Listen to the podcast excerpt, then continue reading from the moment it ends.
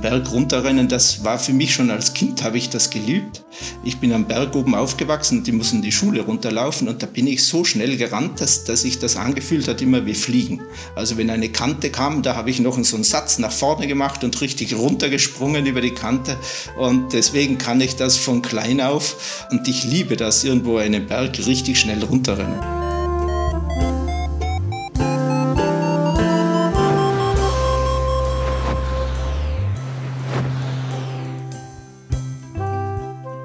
Potsglitz, der Lugleits Podcast. Geschichten aus dem Kosmos des Gleitschirmfliegens. Heute mit Wendelin Ordner. Und ich bin Lucian Haas.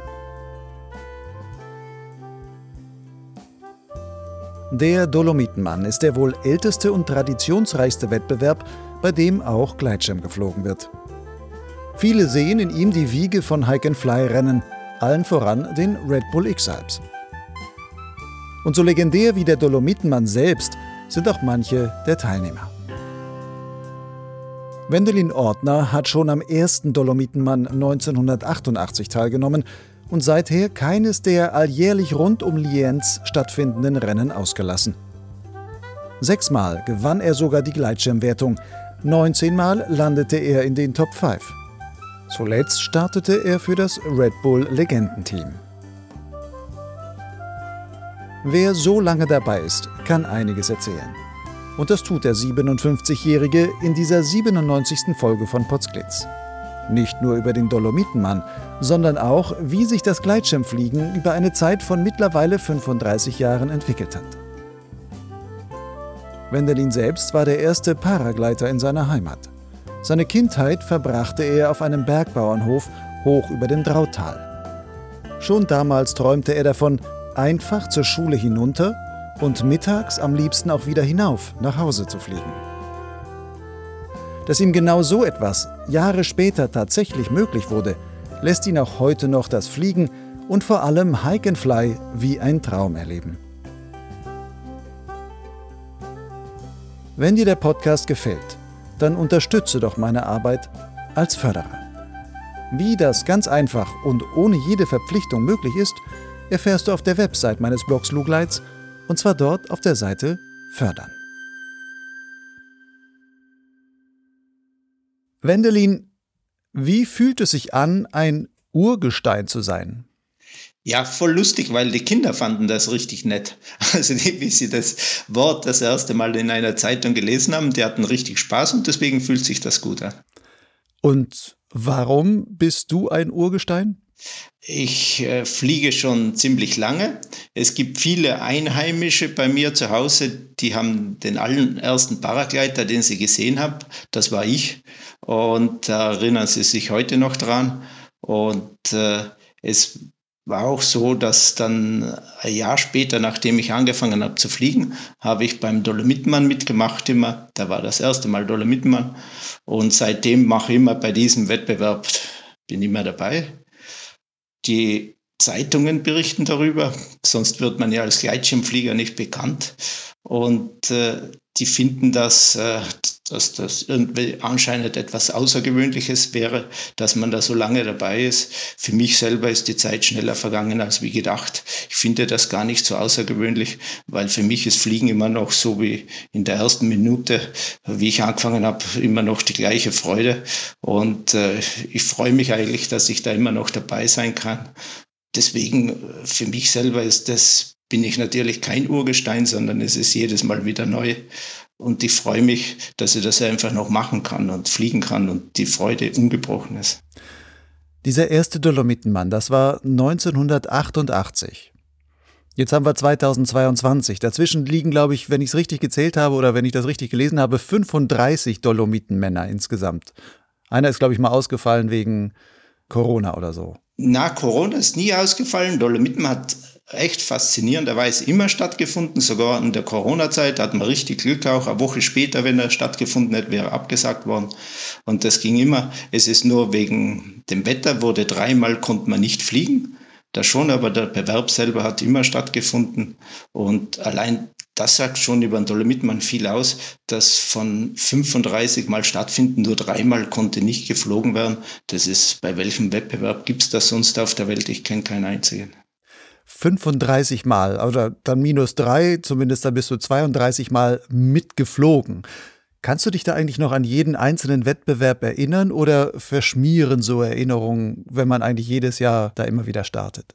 Die Erinnerungen verschwimmen natürlich etwas mit der Zeit, aber sobald man wieder irgendwo äh, angesprochen wird auf eine bestimmte Situation, dann ist das wieder ganz lebendig und taucht wieder auf. Und es sind sehr viele Erinnerungen, äh, die wieder den Kopf irgendwo aufkommen.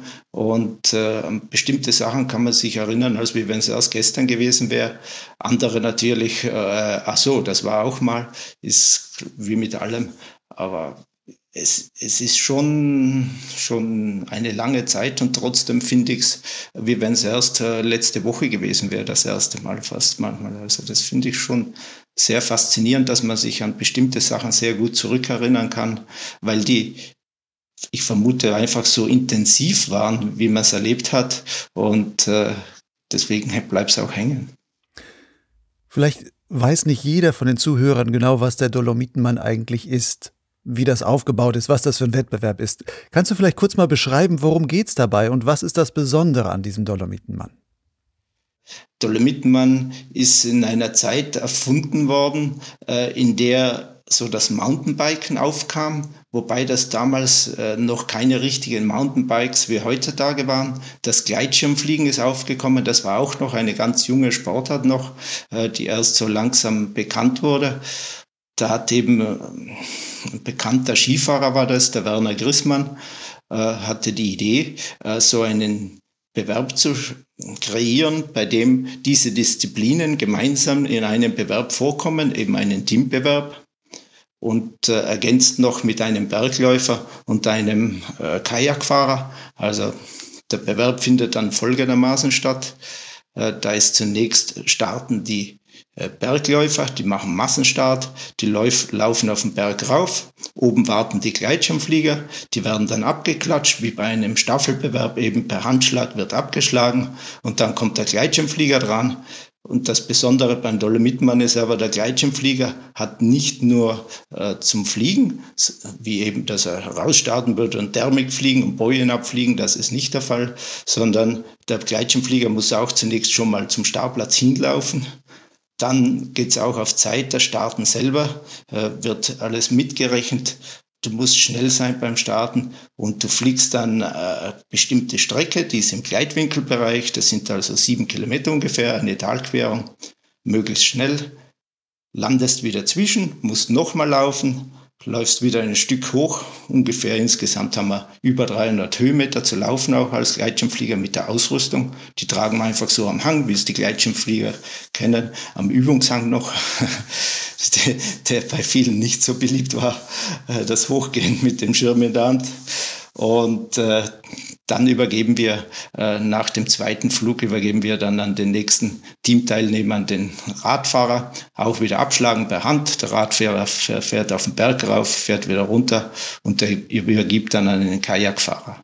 Und der Kajakfahrer als letzter kommt da wieder in Lienz in der Stadt selber, ist das Ziel am Hauptplatz. Und äh, wer als erster Kajakfahrer ins Ziel kommt, dieses Team hat dann gewonnen. Bei dem Gleitschirmflieger, was ist denn dabei eigentlich wichtiger? Diese läuferischen Qualitäten, weil du auch erst zum Startplatz hinlaufen musst und nochmal zwischendurch zu dem zweiten Startplatz dann wieder aufsteigen musst? Oder sind auch wirklich die fliegerischen Qualitäten entscheidend? Ja, es ist äh, beides entscheidend. Es ist so wie bei Wintersportarten, bei den nordischen Kombinierern, nicht, wo Langlaufen und äh, Ski Springen kombiniert wird. Es hilft ja nichts, wenn du super lang laufen kannst, aber nicht Skispringen. Und so ist es äh, beim Dolomitmann auch. Also du musst in beiden Disziplinen sehr gut sein. Es wird ja doch mit sehr kleinen Schirmen geflogen, also die müssen schon Gleitschirme sein, sind nicht Speedgleiter, die erlaubt sind. Und äh, es wird sehr schnell geflogen was ja auch nicht dann ungefährlich ist. Nicht? Ein Gleitschirm ist einfach nicht gebaut zum Schnellfliegen. Und somit braucht man schon einiges an fliegerischer Erfahrung. Und ich habe noch nie erlebt, wenn ich zurückdenke, dass mal jemand gewonnen hätte, der nicht wirklich richtig gut Gleitschirm fliegen könnte. Aber gleichzeitig auch super konditionell sehr gut drauf ist. Also man muss in beiden Disziplinen sehr gut sein. Ist denn diese Strecke, die ihr als Gleitschirmflieger heute zurücklegen musst, ist das noch die gleiche wie vor 35 Jahren? Die Strecke hat sich mehrfach geändert. Na, die, ist, die ist anders. Also beim ersten Dolomitenbahn war das ganz andere Strecke, äh, weil sich auch die Schirme haben sich geändert, die Leistungen der Gleitschirme haben sich geändert, nicht die Gleitwinkel hat sich enorm viel getan. Also die Strecke wurde mehrfach geändert. In den letzten Jahren ist es halt mehr oder weniger immer die gleiche geblieben. Aber, aber in früheren Jahren, also ja mindestens sechs, sieben, acht, neun, zehn verschiedene Startplätze, was wir hatten beim Dolomitmann, ja. Und die wurden immer angepasst an, okay, die Leistung ist besser geworden, die gleiten jetzt besser, also müssen wir denen mehr Strecke geben, damit sie das überhaupt abgleiten können? Oder was war die Entscheidung, dass da die Startplätze auch gewechselt wurden? Die Startplätze wurden auch gewechselt. Äh, es sollte auch spannend, attraktiv sein und man wollte auch früher mal auch etwas Neues wieder bieten und noch mehr Steigerung und irgendwann, irgendwann natürlich geht die Höhe der Berge aus. Äh, kannst nicht noch mehr steigern. Also, und äh, deswegen ist dann irgendwann gleich geblieben. Hat man gesagt, das ist jetzt eine gute, gute Strecke, die ist wirklich super geeignet und und äh, vom organisatorischen her ist dann auch einfacher, wenn man es äh, wieder gleich macht bis Jahr vorher.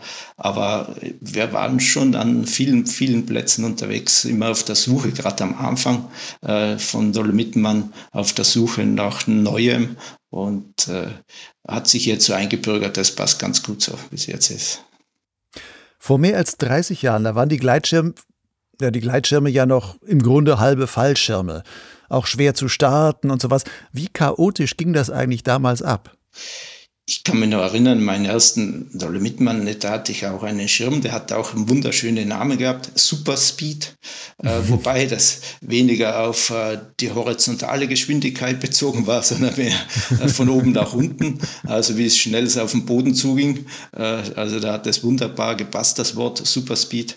Und äh, Gleitzahl 3 hatte der und, und man durfte so weit fliegen, wie man konnte. Da, da waren jetzt nicht, dass man einen bestimmten Punkt passieren musste. Man musste schon äh, einen zweiten Startplatz an einem bestimmten Punkt dann erreichen, aber der fliegerisch unmöglich war zu erreichen. Und dann bist halt da geflogen, eine Strecke, den Hang entlang und du bist wirklich irgendwo zwischen die Bäume da reingelandet, wo es halt irgendwie ging, nicht? Weil du hast nicht vorher die Wiese genommen, wenn du noch ein paar Meter Höhe hattest. Das ist so ähnlich wie bei X-Alps, nicht bis zum letzten Meter wird raus rausgekitzelt. Und äh, das war schon sehr spannend. Da hingen sehr viele dann irgendwo in die Bäume. Oder irgendwo auf ein Liftseil oder sowas, ja. Und wenn du dann so das mal ein bisschen Revue passieren lässt, die Jahre, ab wann war es denn so, dass du sagen würdest, da konnte man dann wirklich von Fliegen vielleicht sprechen mit diesen Gleitschirmen? Ah, das ging relativ schnell. Nicht? Wer sich noch zurückerinnert, da gab es dann schneller mal äh, einen Triller, äh, die sehr gute Leistung hatten, nicht? die auch äh, spannende Schirme waren. Nicht? Die waren ja komplett geschlossen vorne, die Eintrittskante, nur gerade in der Mitte ein paar Schlitze. Und die sind umgeknickt oft bei einer Klapper wie eine Luftmatratze und sind dann auch so geblieben. Also es gab dann schon einen Leistungssprung, gab sehr schnell, wobei die Schirme nicht einmal zugelassen waren damals noch. Und das war auch nicht Pflicht, einen einen Rettungsschirm mitzuhaben. Also die Leistungsentwicklung ging schon weiter. Ich selber bin nie da so einen Triller geflogen, weil ich hatte immer äh, ein bisschen Respekt davor und Angst. Mir war lieber, oh, ich lebe ein bisschen länger und äh, äh dafür bin ich etwas langsamer, das macht nichts.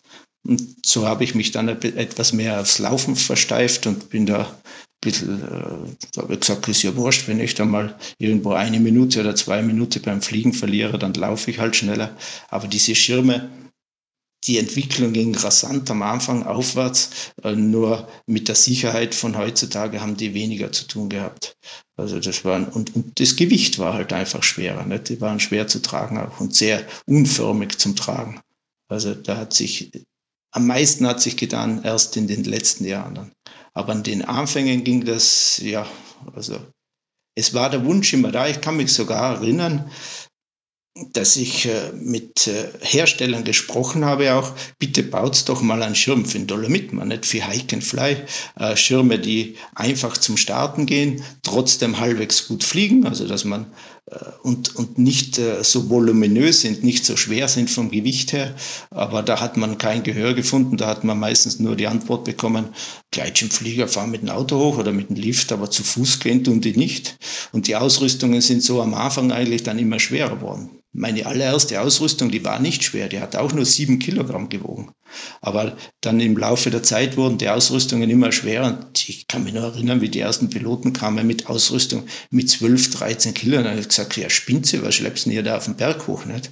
Und das wurde dann noch schwerer, bis 20 Kilo hoch und so weiter. Und äh, der richtige Wendepunkt kam äh, mit den Ausrüstungen mit X-Alps. Also das war äh, wow, ein Highlight für die ganzen Hike and Flyer eigentlich. Die Geburtsstunde des heutigen modernen Hike and Flyers mit der leichten Ausrüstung war X-Alps.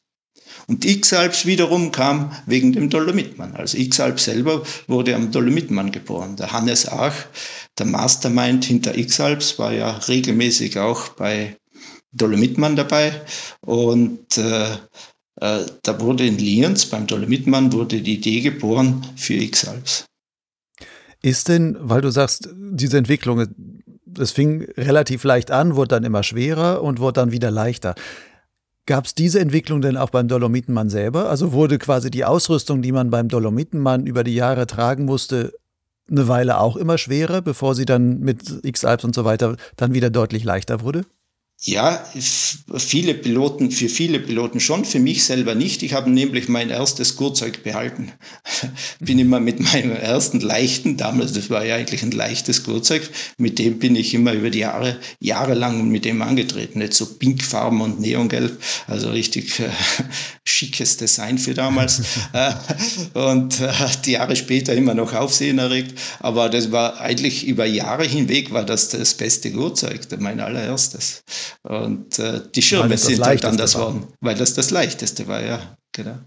Damit fliegst du aber heute nicht mehr oder sagst du heute einfach zum ich, Showfliegen, du fliegst nicht mehr wahrscheinlich ja. mit, um wirklich auf die vordersten Plätze zu kommen, dann kannst du ja wieder quasi mit dem alten Zeug wieder antreten. Na, es sind, ja genau, das ist ja auch das Tolle, auch die Gurtzeuge sind leichter geworden. Also das ist unglaublich. Und jetzt heutzutage so ein Gurtzeug äh, mit, mit Protektor und allem drum und dran, das wiegt 500 Gramm. Nicht? Also da kommen jetzt auch die von 1987 nicht mehr ran, die Gurtzeuge.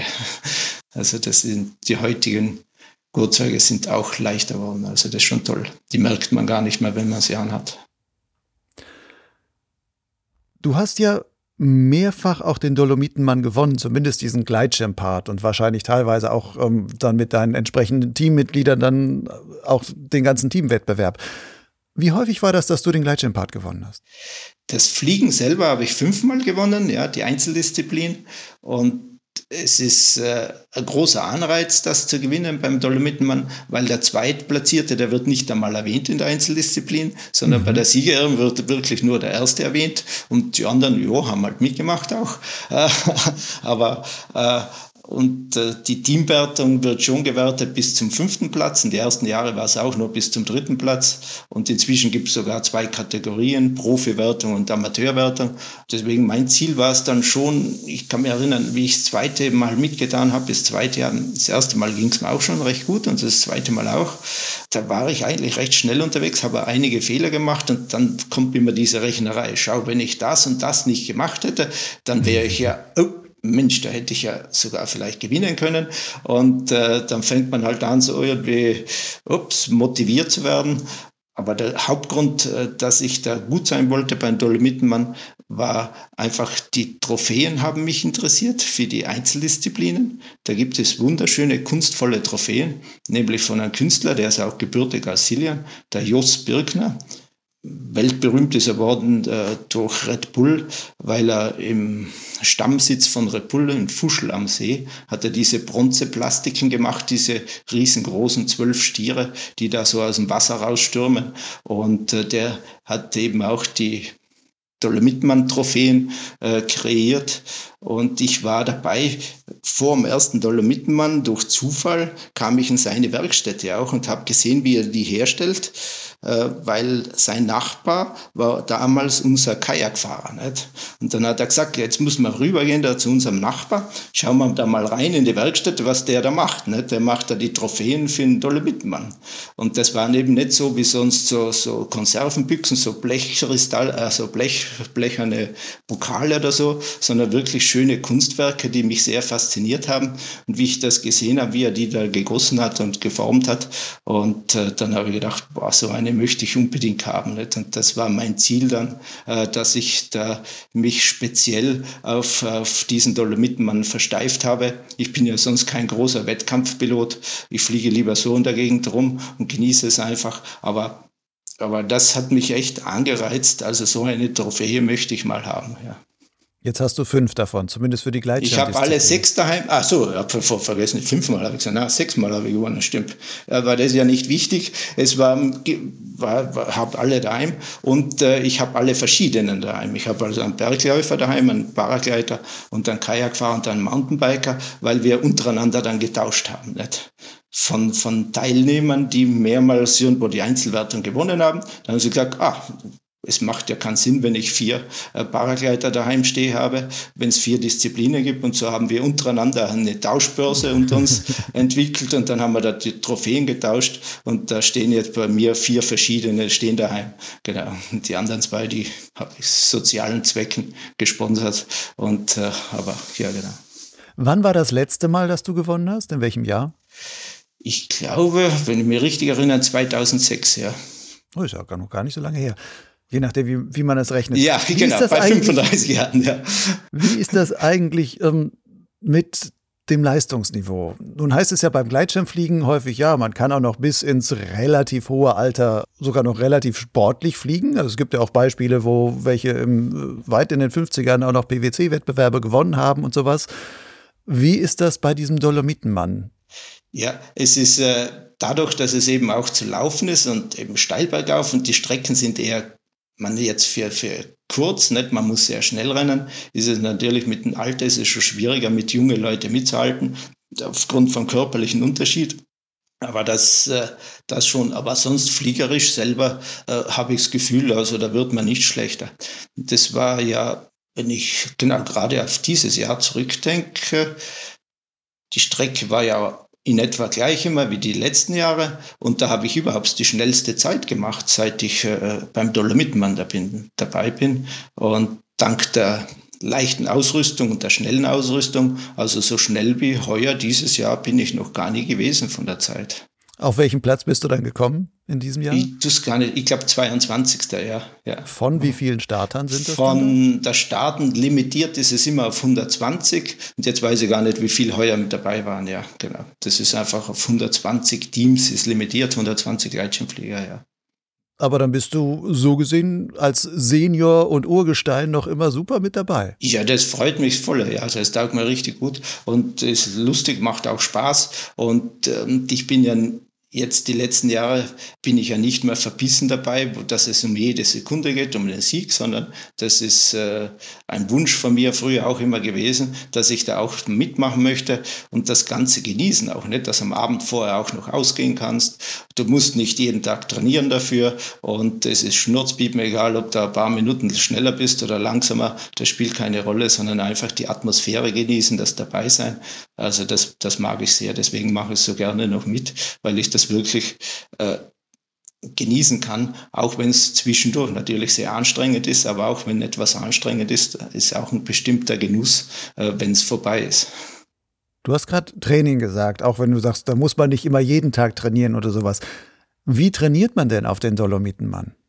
Den Dolomitmann trainiert man vor allem, das geht ja sonst in anderen Bewerben ja nicht, dass du möglichst schnell starten kannst, zum Beispiel auch. Nicht? Das ist ja, sagt man ja, ich bin ja auch Fluglehrer, nicht? lasst euch Zeit am Startplatz, hetzt nicht, äh, konzentriert euch, sortiert die Leinen schön. Nicht?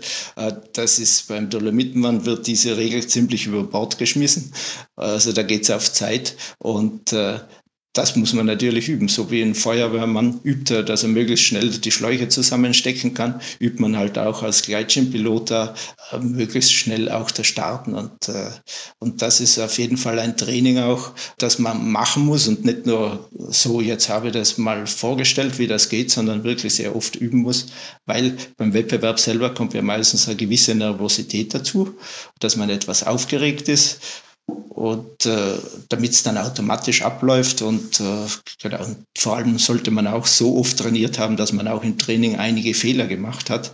Äh, und nicht nur schaut, es klappt eh, ich habe es dreimal gemacht, sondern das ist wirklich etwas, also ich habe das so trainiert, wie ich noch ambitioniert war zum Gewinnen, da bin ich sogar die Nacht rausgegangen auf den Übungshang und habe in stockdunkler Nacht trainiert, damit die Handgriffe alles sitzen so gut, dass ich das wirklich auswendig kann.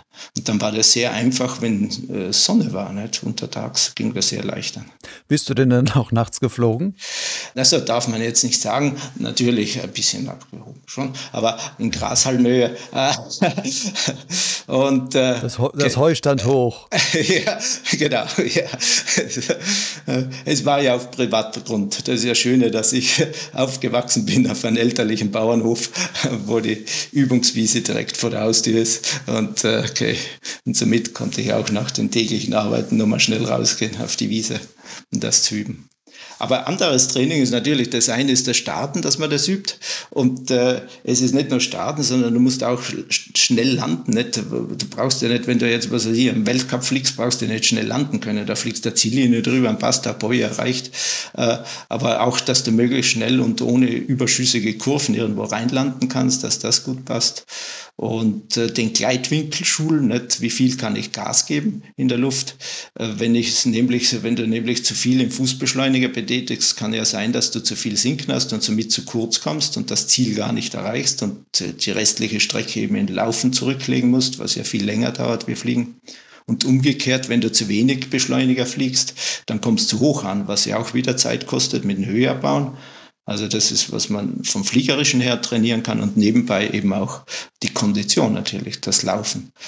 Und dafür habe ich dann extra angefangen, Laufbewerbe mitzumachen. Und äh, ich war voll enttäuscht, wie ich das erste Mal einen Laufbewerb mitgemacht habe. Nicht? Das war so ein Berglaufbewerb und ich habe gedacht, ich bin gut. Nicht? Mhm. Und äh, dann mache ich da so einen Laufbewerb mit und ja, scheiße, die werden nicht langsamer. Nicht? Die haben gedacht, die werden schon langsamer. Warum laufen die so schnell weg? Das können die ja nie schaffen bis hoch auf den Berg. und dann war das so, es ging so ein Waldweg hoch und bei der ersten Kehre waren die immer noch schnell und ich, ich war fertig. Nicht? Und, und dann war ich ganz hinten hinten irgendwo bei drittletzter oder so irgendwas, nicht? Und dann komme ich oben in Ziel an, fix und fertig und, und fast letzter worden, nicht? Ich habe vorher wirklich gedacht, ich bin ein guter Berggeher. Die haben aber, das Schöne war aber im Ziel oben, die haben mir trotzdem alle gratuliert und sind freundlich gewesen und haben gesagt, super, dass ich mitgemacht habe und volle gut schon fürs erste Mal mittun. Und das hat mich so motiviert, dass die haben mir dann gleich Termine gegeben für den nächsten Laufbewerb und so habe ich äh, bin ich da reinkommen in die Läuferszene auch etwas und da bin ich natürlich dann viel besser worden, weil es ist komplett etwas anders, wie wenn du einfach nur zügig auf einem Berg ist oder eben rennst. Also das ist komplett was anderes und äh, da konnte ich mich dann auch steigern und da ist mir dann auch gelungen, dass ich dann das erste Mal einen Dolomitenmann gewinnen konnte. Hast du denn auch so einen Laufwettbewerb mal gewonnen? Ja, aber halt in meiner Altersklasse und kleinere, nicht auf Bezirksebene, aber jetzt nicht irgendwie großartig. Ja, bin schon mhm. öfter auf dem Stockerl gestanden, ja. Beim Dolomitenmann, wenn ich das richtig gesehen habe, ist beim Gleitschirmfliegen, zumindest jetzt auch bei den letzten, ähm, wo, vom Streckenverlauf her kommen die Bergläufer oben an und als Gleitschirmläufer müsst ihr erstmal gar nicht den Berg hochlaufen, sondern ihr müsst erstmal den Berg ein ganzes Stück wieder bergab laufen. Und das auch relativ flott über Stock und Stein, sage ich mal. Ja, das war in meinen jungen Jahren, da als 20, 30-Jähriger war das meine Lieblingsdisziplin. Nicht? Also von einem Berg runterrennen, das war für mich schon als Kind, habe ich das geliebt.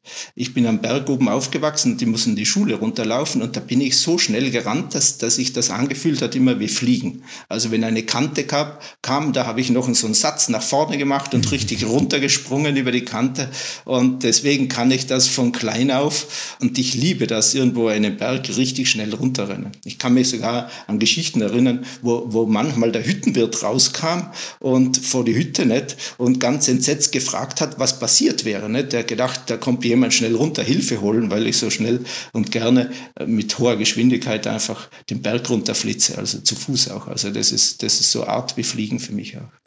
Ein Freund von mir hat mir ich habe dem erzählt, dass ich ein Interview hier mit dir mache und der sagte, ja, er, er, hat dich mal erlebt oben auf dem Startplatz und da ist einem Schüler von dir ein Helm dann den Startplatz runtergerollt.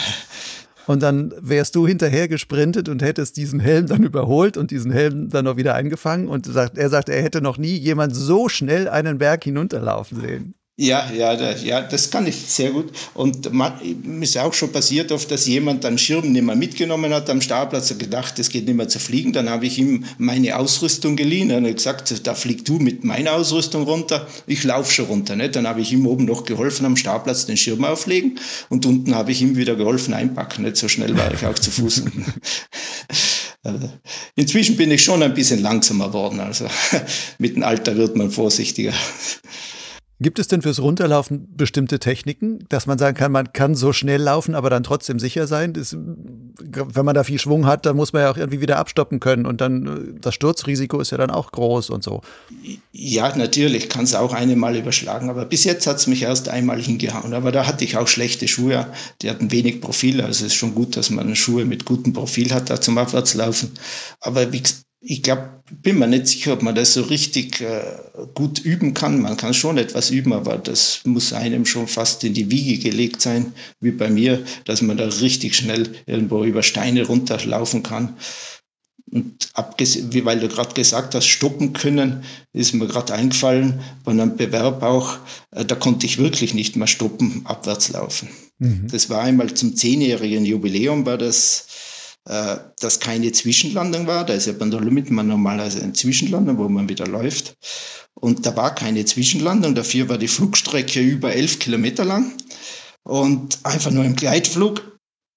Da habe ich mir, zunächst habe ich mich ja geärgert, wie soll denn das gehen? Ich bin ja nicht so schwer vom Körpergewicht, weil ich nicht sehr groß bin. Ich bin ja nur 1,66 groß und, und habe nicht so viel gewogen, 58 Kilogramm. Wie soll es da schnell Gleitschirm fliegen, wenn das Gewicht fehlt?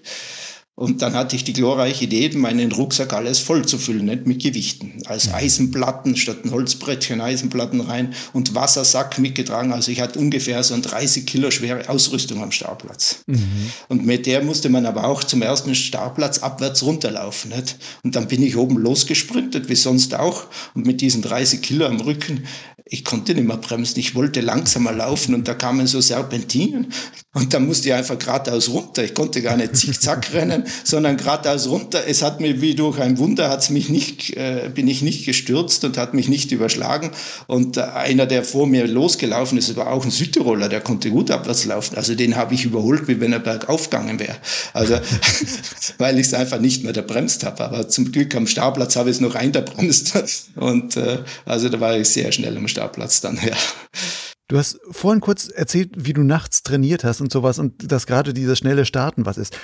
Nutzt man dafür dann eigentlich auch eine ganz spezielle Einpackmethode des Schirms, dass man sagen kann, okay, den kann ich einfach nur noch hinschmeißen und ich weiß, alle Leinen sind sortiert und ich muss eigentlich nur noch loslaufen und der startet dann hinter mir raus?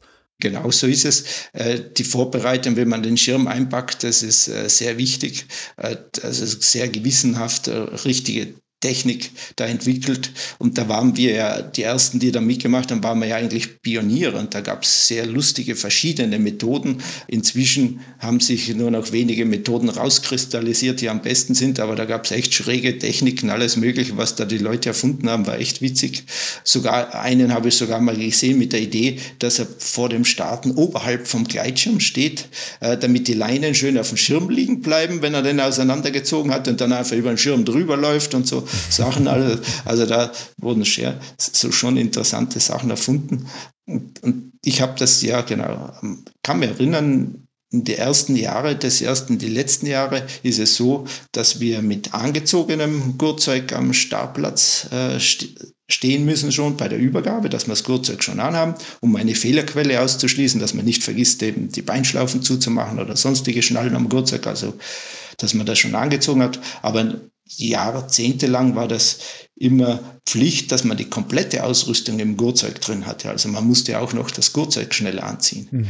Und da habe ich es damals schon, obwohl die komplette Ausrüstung eingepackt war, habe ich es auf unter 30 Sekunden gebracht, vom eingepackten Rucksack bis zum Abheben. Nicht? Dafür musst du dann schon das alles ordentlich eingepackt haben und alles richtig hergelegt haben und so weiter.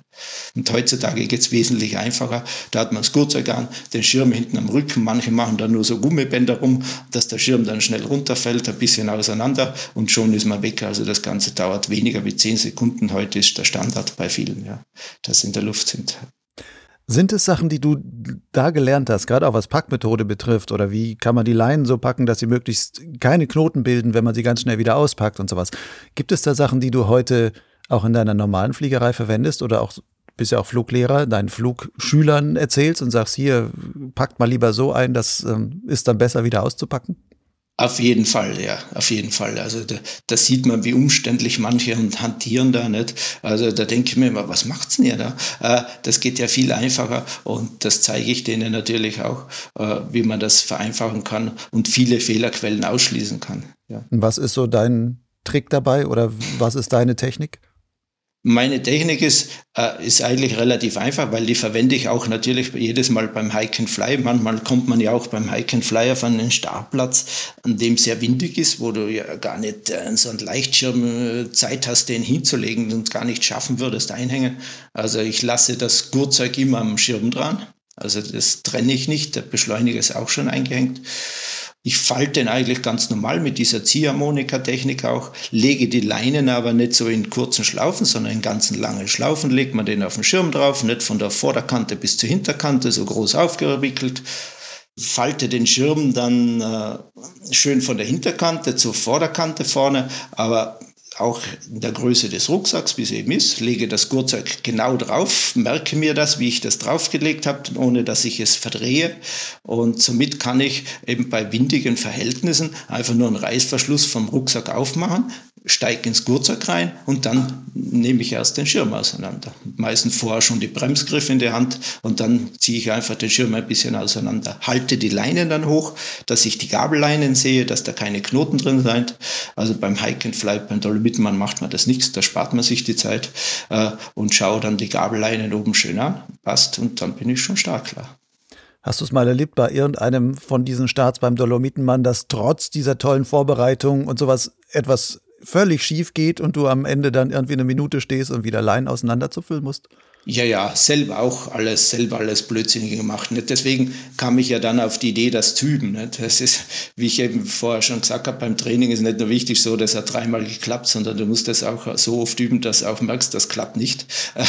Und äh, das kann dann genau beim Wettbewerb passieren, ist mir auch passiert nicht. Also da würdest du am liebsten in Grund und Boden verschwinden, nicht? Vor allem, wenn du, äh, wenn du vorne äh, eine gute Mannschaft hast und du liegst weit vorne in der Platzierung und dann verrinnen da diese Sekunden und du kommst nicht vom Fleck und bist beschäftigt mit Knotenlösen. Also das ist, schlimmer geht es fast nicht. Also solche Szenen hat man immer wieder gesehen beim Dolomitmann und kommen immer wieder vor und werden auch immer wieder vorkommen, dass man einfach äh, anstatt äh, Leinen Spaghettis hat am zweiten Startplatz äh, und äh, durcheinander. Also das Problem hat man vor allem eher am zweiten Startplatz, dann am ersten wie gesagt, da ist eine mangelnde Vorbereitung eher, äh, dass man nicht ordentlich eingepackt hat, aber dass man ein Durcheinander hat, ist, kann leichter vorkommen dann auf dem zweiten Startplatz, weil da ist ja die Laufstrecke dazwischen mit dem Schirm in der Hand und auch die Landung war, je nachdem wie der Schirm hinfällt beim Landen. Also Worst Case war natürlich, wenn der Schirm auf den Kopf fällt, nicht ein paar Leinen vor dir, ein paar hinter dir. Da muss man wirklich erst wieder neu sortieren, damit man weiß, dass das alles ja, ja. korrekt ist. Und das ist, äh, also das ist ja äh, schon ja, das ein wesentliches Kriterium und das, äh, also das hat mich mindestens zwei Siege oder drei Siege gekostet, ja, dass das am zweiten Startplatz nicht so funktioniert hat, wie ich es gerne gehabt hätte. Aber anderen geht es genauso, auch dem Weltbesten. Okay. Wendelin, lass uns mal ein bisschen im Thema springen und lass uns auch zeitlich mal sehr weit zurückspringen, und zwar in deine Kindheit. Du hast gerade schon erzählt, du bist auf einem Bergbauernhof aufgewachsen. Wie ist denn da, wenn man auf so einem Bergbauernhof aufwächst, wie kommt man da auf den Wunsch, fliegen zu wollen?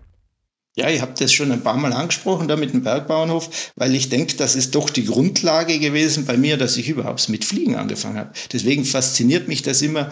Meine Flugschüler kommen die Großteil aus dem Flachland. Nicht? Mhm. Also, dass die auf die Idee kommen, bei mir ist ja eigentlich selbstverständlich, da ist oben am Berg und äh, dann willst du runterfliegen, schon in die Schule und nicht zu Fuß runtergehen. Und noch lieber wäre natürlich, nachdem ich unten in der Schule war, das war immer 300 Höhenmeter raufzugehen wieder, äh, das Hochfliegen. Nicht? Also das hätte ich mir vor allem gewünscht. und, äh, und das Fliegen vor allem deshalb, weil der Weg damals nicht ausgebaut war. Da kam man noch nicht mit einem Auto zum Haus, konnte man hinfahren, sondern das war wirklich nur ein Fußweg.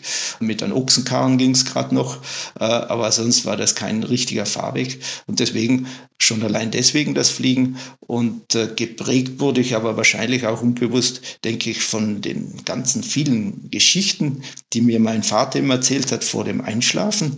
Also er hat mir immer so wirklich sehr fantasiereiche Geschichten vom Fliegen erzählt, wie da so ein Adler gekommen ist und da so ein Männlein hat er mitgenommen, Jossele hat es geheißen und mit dem ist er immer Runde geflogen irgendwo, der Adler und hat es irgendwo wieder abgesetzt und, äh, und wieder weiter gestartet, ja. Und äh, an das kann ich mich erinnern, das wollte ich immer nicht und ich konnte auch immer wenn ich träume und äh, ich habe vom Fliegen geträumt und wenn ich mich sehr gut konzentriere im Traum, äh, dann kann ich fliegen. Also wenn die Konzentration nachlässt, dann ist es natürlich gefährlich, aber sofern ich mich gut konzentriere, kann ich richtig fliegen ohne, ohne irgendetwas, ohne ein Hilfsmittel. Und diesen Wunsch hatte ich immer, also ich wollte immer fliegen. Und als Kinder auch am Bauernhof, wir sind mit dem Regenschirm raus in Heustadel und dann sind wir da ins Heu runtergehüpft. Nicht? Das ging natürlich nur einmal mit dem Regenschirm, dann war er kaputt. Und es war, wurde nicht mit Freude aufgenommen. Aber also diese ganze, der Wunsch, dass da zum Fliegen drin ist, ist ja bei vielen Menschen, aber bei mir denke ich auch noch ganz besonders der Großvater. Mein Großvater wollte auch schon fliegen, nicht nur mein Vater. Und da muss man wissen, mein Großvater, der ist geboren 1858, also das ist schon länger her. Da kam ja dann die Zeit mit Otto Lilienthal. Die kann man nur vorstellen, dass er vielleicht einmal einen Zeitungsartikel gesehen hat. Und äh, mein Großvater hat dann selber versucht, äh, so was Ähnliches zu bauen auch und abzuheben. Also der wollte auch da vom Bergbauernhof runterfliegen und ist wirklich unterm Haus losgerannt, ist da die Wiese runtergerannt und wahrscheinlich zu meinem Glück hat er nicht abgehoben geflogen. Nicht? Weil man weiß ja, die damalige Zeit, wenn du geflogen bist, da war die Überlebenschance nicht sehr groß. Und, aber probiert hat das. Der Wunsch war da, auch schon von meinem Großvater zu fliegen. Ja. Hast du deinen Großvater noch gekannt? Nee, den habe ich nicht gekannt. Er ist schon vor meiner Zeit gestorben gewesen, ja. Aber seine Flugmaschine, wenn man es Maschine na, nennen will, auch nicht, die na, steht nicht na. noch irgendwo bei euch. Ich denke, das wurde wieder zu Brennholz gemacht alles. wurde wieder verheizt, nachdem es nicht funktioniert hat. Das heißt, auf dem Bergbauernhof ging es alles ganz praktisch zu, was nicht mehr wurde recycelt, ja. Was nicht mehr zu gebrauchen war, dann hat es wenigstens Hitze im, im, im genau. Winter dann noch gebracht. Winter, ja, ja. Würdest du denn sagen, ich meine, das ist jetzt bei dir so. Du hast ja auch einige Geschwister. Ja. Fliegen die auch? Oder war dieser Wunsch zu fliegen, warst du derjenige, der das in dieser Familie quasi hochgehalten hat? Na, das wirklich nur bei mir, ja. Das nur bei mir. Ein Bruder hat es nochmal versucht, aber ohne mein Wissen, nicht. Hat heimlich meine Ausrüstung genommen, was nicht so gute Idee war. und dann hat er gedacht, da ist schön Aufwind, nicht? Und dann ist er wohl mal in die Höhe, aber senkrecht und wohl zum Glück wieder an der gleichen Stelle runter, aber das hat ihn dann doch ein bisschen erschreckt, dann hat er es lassen. Aber sonst, na, von meinen Geschwistern selber, die haben keine die, äh, die Ambition, dass sie das selber machen möchten. Na. Auch schon mitfliegen alle wollen nicht einmal. Ne? Also das nicht. Ja. Du fliegst Tandem, aber von denen ist noch nie einer mitgeflogen? Doch, sind schon mitgeflogen, aber nicht alle. Ne? Manche sagen, nein, partout nicht. Ja. Die haben jetzt aber ja auch dort oben in diesem Bergbauernhof gewohnt. Die mussten wahrscheinlich auch alle runter zur Schule. Die 300 Meter. Ja. Kannst du es erklären, warum, oder kannst du dir erklären, warum nur du derjenige dann geworden bist, der dann gesagt hat, ich will fliegen? Die Frage habe ich mir auch schon gestellt, warum das so ist, nicht? dass es manche Menschen so infiziert. Das ist ja schon drin gewesen. Seit ich mich erinnern kann, ist das bei mir drin. Also das ist nicht irgendwie entstanden, ich habe etwas Bestimmtes gesehen, ah, jetzt will ich auch fliegen. Ich habe ja, wie ich Gleitschirmfliegen angefangen habe, ich habe vorher noch keinen Gleitschirmflieger gesehen gehabt. Ich habe nur ein Foto gesehen. Nicht? Ah, schau, da gibt es jetzt einen Fallschirm, da kannst du vom Berg runterfliegen und der Fallschirm ist schon offen, bevor du in der Luft bist. Was soll da noch passieren? Und das hat bei mir gereicht. Ich habe das gesehen, okay, das mache ich sofort. Ne? Das wollte ich immer machen. Und die Drachenflieger gab es wohl auch schon, die gab es vor, aber das ging bei mir nicht, weil ich hatte noch keinen Führerschein. Und was machst du mit einem Fahrrad und einem Drachen auf die Berge rauf? Ein bisschen schwierig.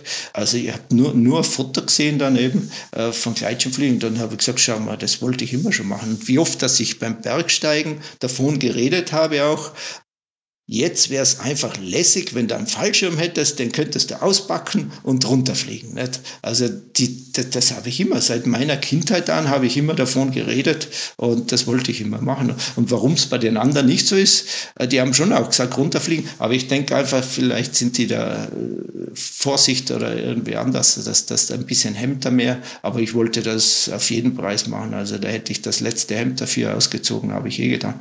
Und das, äh, also ich wollte das unbedingt beachten, ja. Warst du gewissermaßen der Luftikus der Familie? Ja, bin ich wohl immer noch, ja, genau. Und ich habe ja so Träume, ich, vielleicht bin ich auch ein sehr fantasievoller Mensch auch immer. Das war bei mir auch in der Schule immer schwierig. Nicht? Ich hab, bin oft abgeweicht vom Unterricht.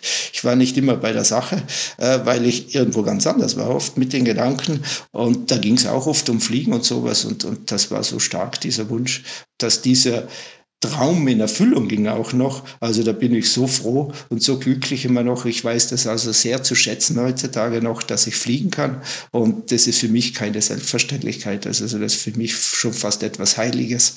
Und ich genieße das einfach, ich genieße es so sehr, in der Luft zu sein. Das ist so die ganzen Geschichten schon, die Kinderbücher, die Märchenbücher, die es gab, von Aladdin und so weiter, mit dem fliegenden Zauberteppich. Und also, wenn ich sage, schau, jetzt äh, steige ich in meine fliegende Hängematte ein und jetzt fliege ich mal da über die Berge runter, schwebe da so dahin. Also so fühlt sich das für mich an. Also das ist für mich nicht Leistungsgedanke, sondern einfach nur, einfach nur wie, wie in die Kinderbücher so dahinschweben über die Landschaft. Nun hast du gesagt, du hast schon als Kind viel davon geträumt. Wie war das denn, als du dann wirklich zum ersten Mal mit dem Gleitschirm abgehoben hast? War das ein absolutes Hochgefühl oder entsprach das vielleicht gar nicht deiner Traumidee vom Fliegen, weil du da quasi kurz über Grashalm da noch mit diesen alten Tüten da nur so runtergeschossen bist und man es vielleicht aus heutiger Sicht gar nicht mehr Fliegen nennen würde? Im Nachhinein betrachtet spielt es gar keine Rolle, ob das nur ein kurzer Hüpfer war oder man lang geflogen ist, sondern ich kann mich sehr gut erinnern, mein erstes Abheben, im ersten Moment bin ich sogar erschrocken, weil das war gar nicht geplant. Da waren wir auf einem Übungsgang und das war eigentlich nur am Anfang eine relativ flache Wiese, auf der man einen Schirm aufzieht und nur mal läuft, ohne abzuheben. Nicht? Und ich läuft da los, das allererste Mal und dann fliege ich schon. Weil die Situation war folgende, da gab es nicht so viele äh, Gleitschirme. Nicht? Das war noch so Maxi, so richtig schlechter Gleitschirm, Gleitzahl zweieinhalb. Und das war wirklich nur nachgebaute Fallschirme waren das. Den musste ich mit einem Kollegen teilen, Kursteilnehmer teilen. Der hat 110 Kilogramm gewogen. Und ich habe da so eben irgendwas 56 Kilogramm gewogen. Nicht?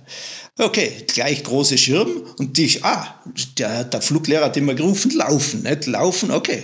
Ich, wie das erste Mal dann dran kam, ziehe den Schirm auf und lauf halt, was ich kann, nicht. Und dann bin ich losgerannt und dann war ich in der Luft, nicht. Und da bin erstmal, da hat da jetzt aber nichts gesagt, was man jetzt machen soll. und ich war schon ein paar Meter kurz abgehoben, nicht. Und der ganze erste Moment war dann eher etwas erschreckt, scheiße, was passiert jetzt? und äh, bin aber, das war ja nur gerade äh, vier Meter weit geflogen, bin dann schon wieder aufgesetzt nicht? und dann nichts gleich wie hoch wieder und nochmal und nochmal und immer wieder und bin ich jedes Mal da losgerannt, dass ich das jedes Mal wieder geschafft habe, da ein paar Meter abzuheben. Ja, das war, das war, ja, die Sucht war noch äh, stärker dann. Wenn du das dann vergleichst mit deinen anderen Leuten, die da auch an dem Kurs teilgenommen haben, würdest du sagen, dass du mit deinem großen Flugtraum und sowas vielleicht auch sogar irgendwie ein spezielles Talent dafür dann hattest? Ja, würde ich schon sagen, ja. Ich habe es auch gesehen bei den Kursteilnehmern, wenn man das jetzt im Nachhinein betrachtet. Also ich habe dann, ich war ja das sehr motiviert und die hatte da so viel Freude dran. Und äh, der große Vorteil bei mir war, das Talent auch, äh, also das war der Vorteil, die, die, die Startplätze, die waren damals zur damaligen Zeit sehr, sehr steil. Also da kann ich mich erinnern an den Übungshang, dann an den richtigen Übungshang, wo es eben dann geheißen hat, jetzt dürfen wir mal abheben. Der war so steil, da ist der Schirm nicht liegen geblieben von alleine, der ist weggerutscht. Da mussten die anderen Kolleginnen und Kollegen vom Kurs, die mussten immer den Schirm festhalten, dass der nicht wegrutscht. Und ich am Bauernhof aufgewachsen, in eher steilen Hängen, ich hatte da kein Problem zum Stehen und zum Loslaufen. Nicht? Und das war mein großer Vorteil. Ich hatte da nicht Angst, wenn ich da oben gestanden bin. Und die anderen, die haben sich ja kaum getraut aufzustehen. Nicht? Die haben sich an die Grasbüschel festgehalten, dass sie nicht den Hang runterkollern. Und dann sagt der Fluggerlehrer, und jetzt lauf. Nicht? Und äh, das, das war vielleicht mein, mein Talentevorsprung da eindeutig am Übungshang. Und ich bin da nur rauf und weil am zweiten Tag war dann der, der eine mit 110 Kilo eh nicht mehr dabei, dem hat schon irgendwas wehgetan. Und dann hatte ich einen Schirm alleine für mich und da bin ich mit dem, praktisch mit dem eigenen Schirm dann immer rauf und runter gerannt, also wie, wie ohne müde zu werden und ohne Hunger und ohne Durst zu bekommen. Also ich konnte gar nicht aufhören, ja, wie so ein kleines Kind immer nochmal, nochmal, nochmal. Flugsüchtig. Bist du das heute auch noch? Ja, immer noch. Also für mich ist es ganz schlimm, wenn ich längere Zeit keinen Gleitschirm in der Hand habe. Und äh, es muss dann nicht ein großer Flug sein, aber es reichen schon ein paar Zentimeter abheben, nur so ein kleines Hüpferle. Und wenn ich nur den Flugschülern am Übungshang erkläre und einfach dann sage ich, oh, ich zeige euch das mal vor und dann nur ein paar Meter äh, durch die Luft geflogen bin, dann passt es wieder. Ansonsten kann schon sein, dass ich äh, nicht so entspannt bin. Ja. Du arbeitest heute als Fluglehrer und wenn ich es richtig gesehen habe, gerade in diesem Jahr, das ist quasi dein Jubiläumsjahr, das ist das 25., wenn ich richtig gerechnet habe. Ja, als Fluglehrer, genau. Und als äh, mein Fliegerjahr auch das 35., genau. Super. Was fasziniert dich an diesem Job, Fluglehrer? Ich wollte nie Fluglehrer machen. Das war auch, kann ich mich erinnern, noch bei der Aufnahme zum Fluglehrerkurs, kann ich mich erinnern, wurde man auch gefragt, warum willst du Fluglehrer werden? Dann war mein erster Satz, ich will ja gar nicht. Äh, warum hast du es dann gemacht? ja, genau. Da kam auch die Frage, ja, weil ich ja schon gesehen habe, wie das zugeht oder bei meinem Kurs zuging. Nicht? Da war man, kann ich mich erinnern, selber, wie man Kurs, am ersten Tag, am Montag waren wir zu acht und dann drei Tage später war der Kurs damals eh schon vorbei. Da war man nur noch die Hälfte, nicht weil sie nicht wollten, die konnten nicht mehr, nicht? die sind irgendwie verletzungsbedingt ausgeschieden. ich dachte, na, so einen Job mache ich nicht. Äh, äh wenn du da hast, der nur Verletzte ständig nicht und ich will ja nicht haben, dass sich jemand wehtut oder verletzt, ob man das äh, wohl erträgt, aber dann war doch habe nur mal ausgeholfen in der Flugschule damals in Siljan.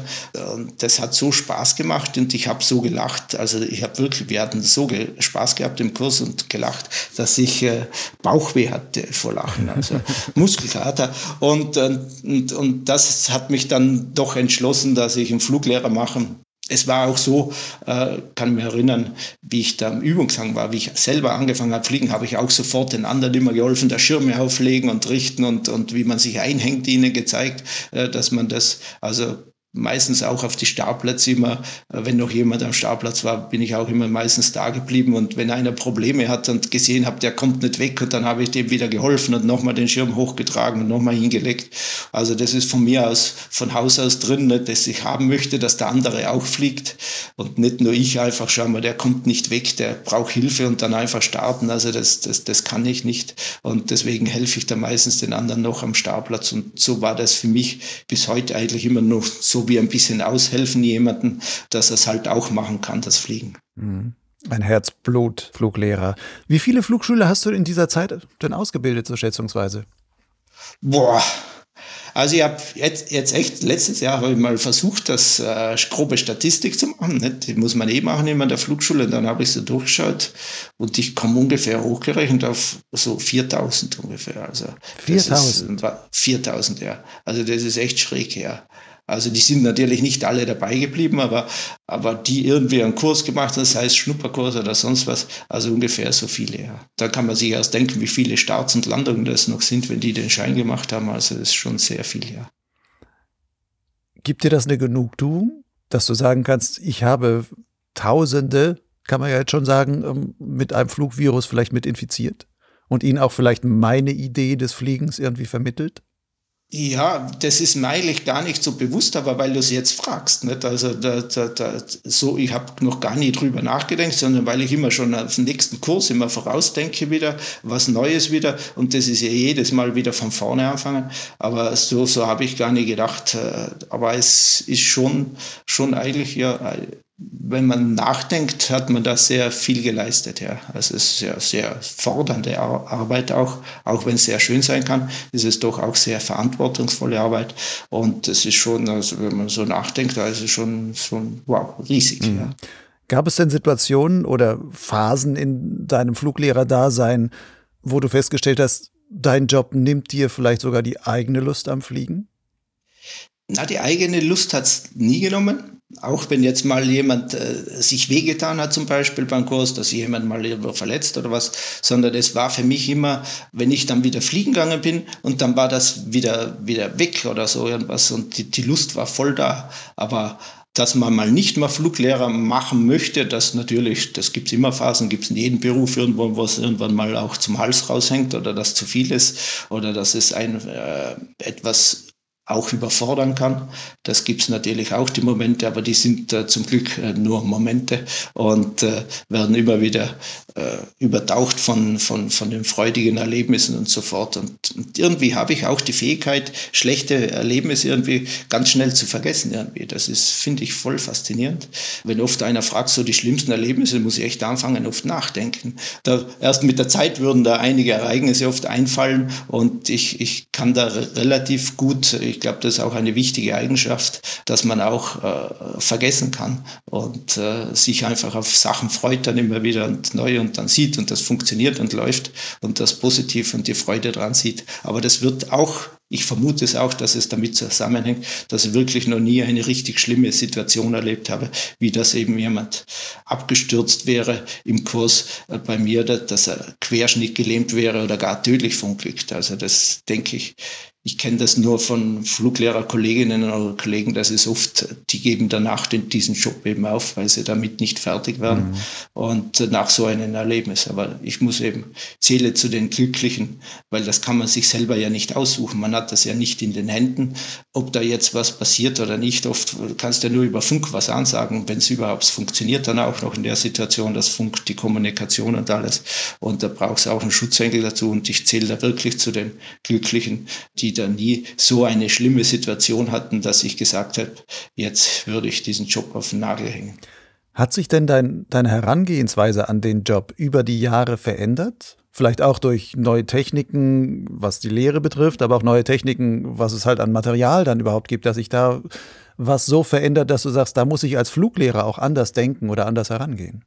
Ja, ständig, ja, ständig. Und ich liebe das. Also ich mag das immer, mich weiterbilden und so fortbilden. Ich, ich mag das, wenn ich wieder was sehe, ah, das geht jetzt anders und so weiter. Also ich lese auch immer faszinierende Artikel oder deine Artikel auch immer. Und äh, ich, ich, ich, ich, ich mache das von Anfang an schon. Ich war auch früher, kann ich mich erinnern, in Lienz mal beim Club dabei und da haben wir Clubzeitschrift gehabt. Und da habe ich sogar mal einen Artikel geschrieben, so provokativ, mit der Überschrift Weg mit dem Schein.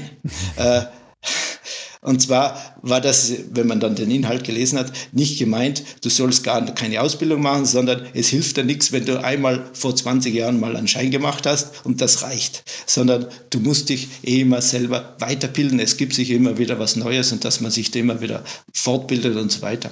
Und vieles habe ich auch, muss ich auch sagen, vieles oft von Flugschülern gelernt. Ich mache ja auch Fortbildungskurse, wo schon Fortgeschrittene kommen wie zum Beispiel perfekt rückwärts starten, das habe ich nicht ich mir natürlich selber beigebracht, sondern das habe ich von Flugschülern gelernt, die eben so aus Gegenden kamen, wie aus der Pfalz oder irgendwo, die äh, Moselflieger oder sowas, die da echt heiße Startplätze haben, wo wir sagen würden, in die Berge spinnt sie da so was rausstarten, da so eine Schneise, die das super können und die haben mir ge gezeigt dann eigentlich, wie das richtig super geht. Also von denen habe ich oft die Techniken angenommen. Also das war nicht nur immer, dass der Lehrer den Schülern was beibringt, sondern ist es auch, äh, es kommt ja dann umgekehrt auch, dass äh, Schüler auch äh, jetzt nicht der blutige Anfänger, der keine Ahnung hat vom Gleitschirmfliegen, sondern äh, dass die dir auch was beibringen oder oft zeigen, schau, ah, da geht's ja auch wo, oder ah, schau, da hinten kann man ja auch aufdrehen, da bin ich noch gar nicht auf die Idee gekommen und wieso funktioniert das, dass von Piloten, die auswärts kommen, dass man da was abschauen kann.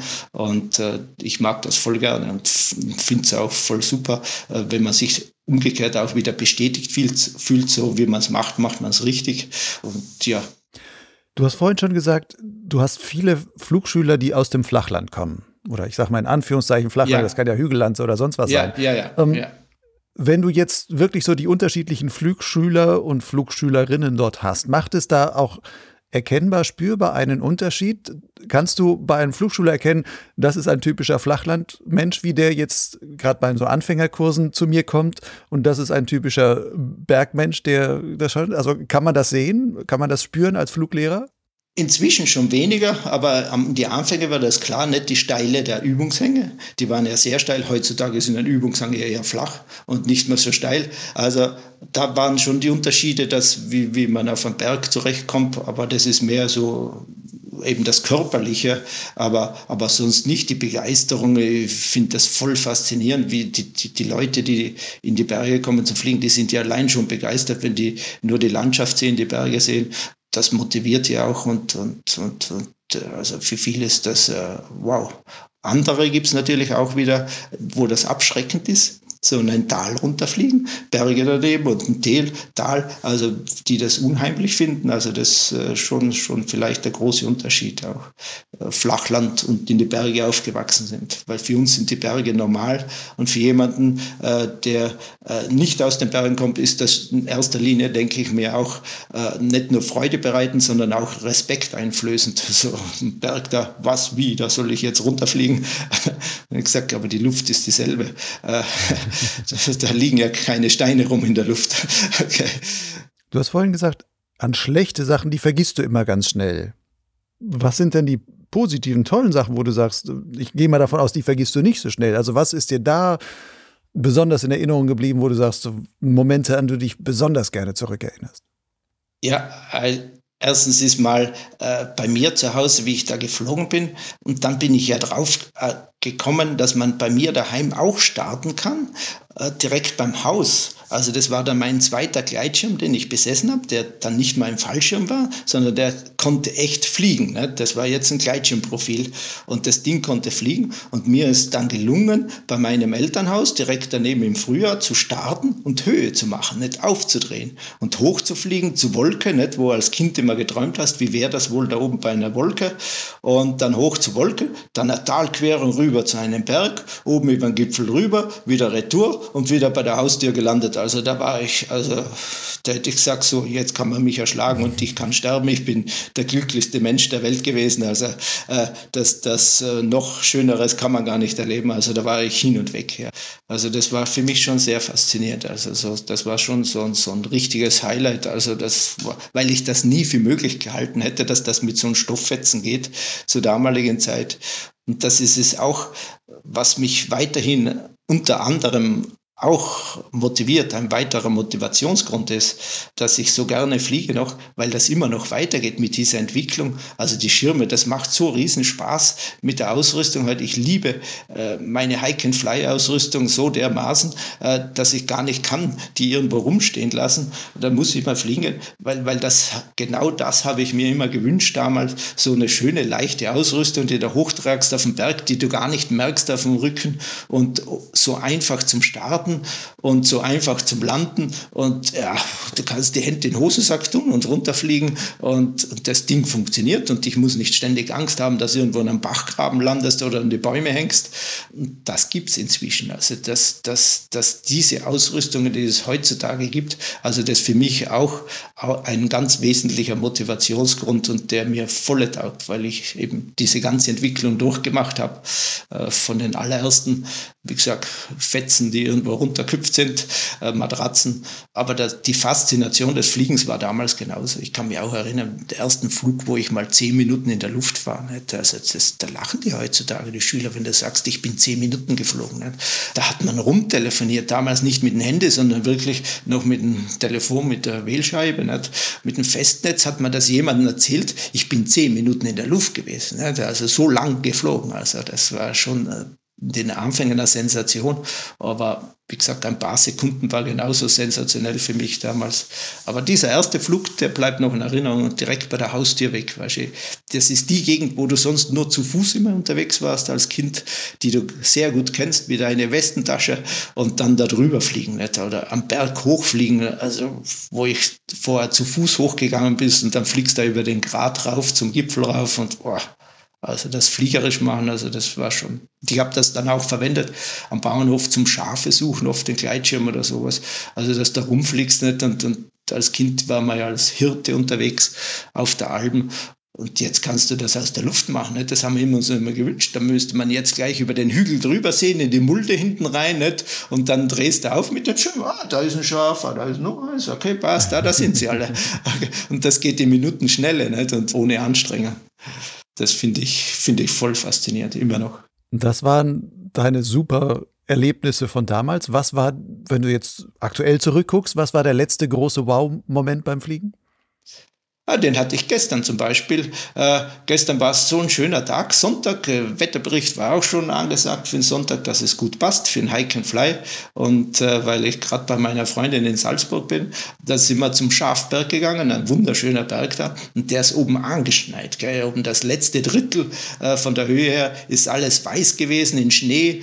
Unten der Wald noch so, die Herbstfarben, ist Laub noch ein bisschen da und mit den schönen orangen, bunten Farben und der Wald der See unten. Und dann sind wir da raufgegangen und das hat ausgeschaut, wie wenn du im Himalaya wärst. Gell. Es war auch die Temperatur ein bisschen frisch, der Wind.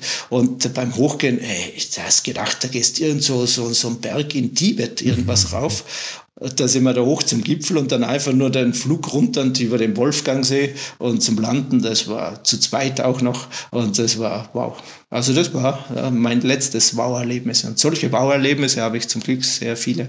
Oder vor ein paar Wochen waren wir in den Dolomiten auch. Und auch meine Freundin, die fliegt jetzt äh, noch nicht so lange, die fliegt noch nicht mal ein Jahr. Und dann sind wir da gestartet am Coloradella. Da waren viele Piloten da. Da haben wir alle gesehen, dass da gutes Wetter ist. Das ist sonst nicht meins, ans Startplatz zu gehen, wo so viele Piloten sind.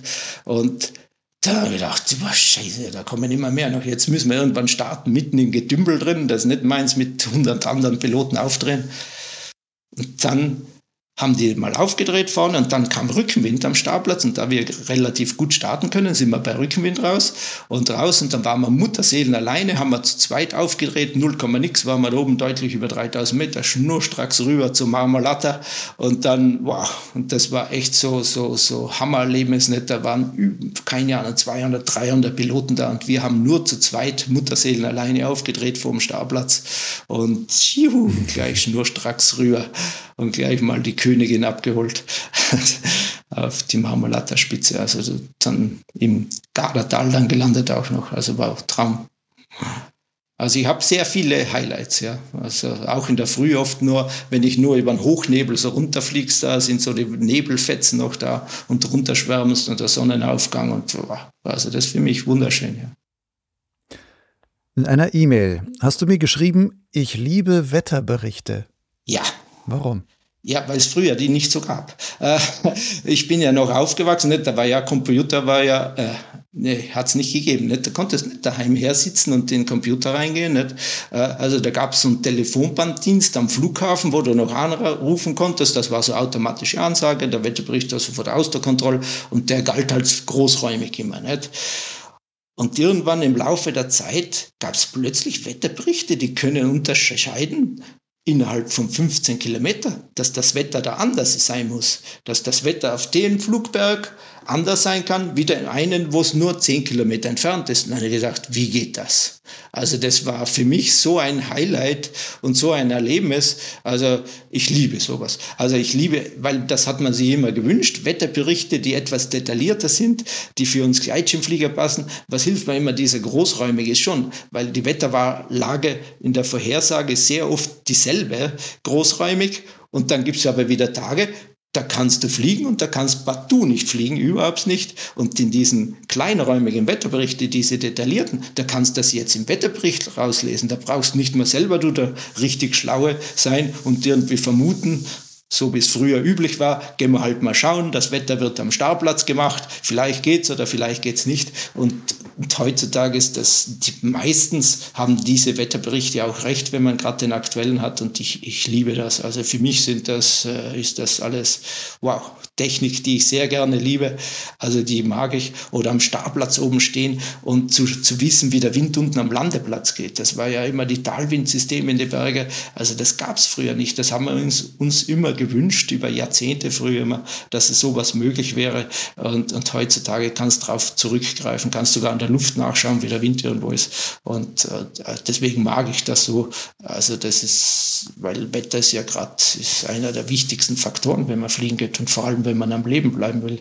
Und, und es gibt jetzt viel mehr Möglichkeiten, dass ich zum Fliegen komme. Also, dass ich auf einen Berg gehe und wieder runtergehen muss, das kommt sehr selten vorher. Wie häufig kommt es denn dann trotzdem noch vor, dass du, weil du in den Bergen aufgewachsen bist und vielleicht auch ein, darüber ein anderes Bauchgefühl hast für Wetterentwicklung und sowas, dass du Sachen erkennst, die diese Wetterberichte nicht erkennen oder noch nicht modellieren?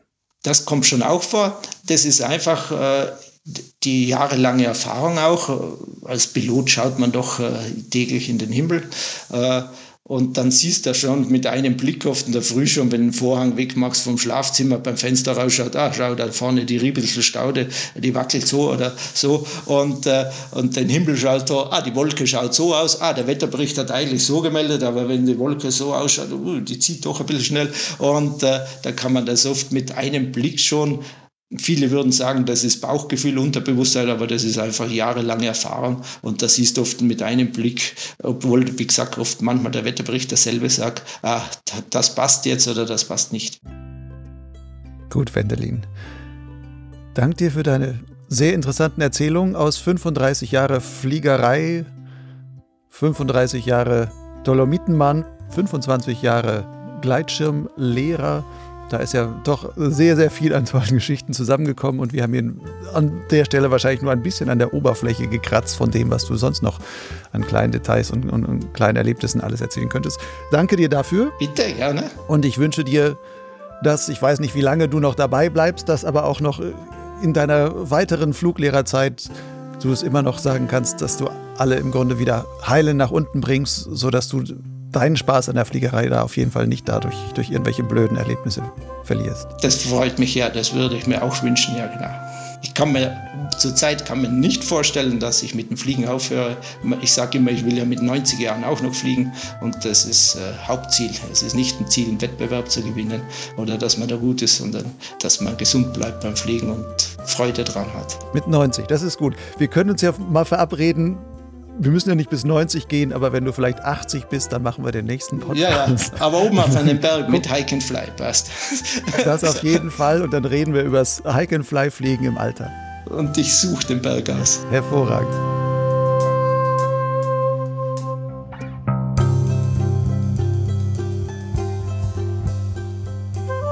Potsglitz ist der Podcast des Gleitschirmblogs Lugleitz. Ich bin der Produzent beider Angebote.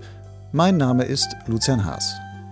Lugleitz steht im Netz unter lugleitz.blogspot.com. Lugleitz schreibt sich L-U-G-L-I-D-Z. Auf Lugleitz findest du auch die Show Notes zu dieser Podcast-Folge samt einiger weiterführender Links. Wenn du schon ein Förderer von Potsglitz und Lugleitz bist, danke. Wenn nicht, dann bitte unterstütze mich doch dabei, der Gleitschirmszene weiter dienlich zu sein. Als freier Journalist investiere ich viel Zeit hier hinein und die will irgendwie finanziert sein. Zumal das kein Hobbyprojekt ist, sondern Teil meiner Arbeit, von der ich lebe. Als Förderer von Potsglitz und Lugleitz musst du dich zu nichts verpflichten. Es gilt nur diese einfache Regel. Du darfst geben, wann, so oft und so viel du willst. Das kann ein einmaliger oder auch wiederkehrender Förderbeitrag sein. Du entscheidest. Zahlungen sind ganz einfach per PayPal oder Banküberweisung möglich. Alle nötigen Daten findest du auf meinem Blog Lugleitz und zwar dort auf der Seite Fördern. Bis zum nächsten Mal. Ciao.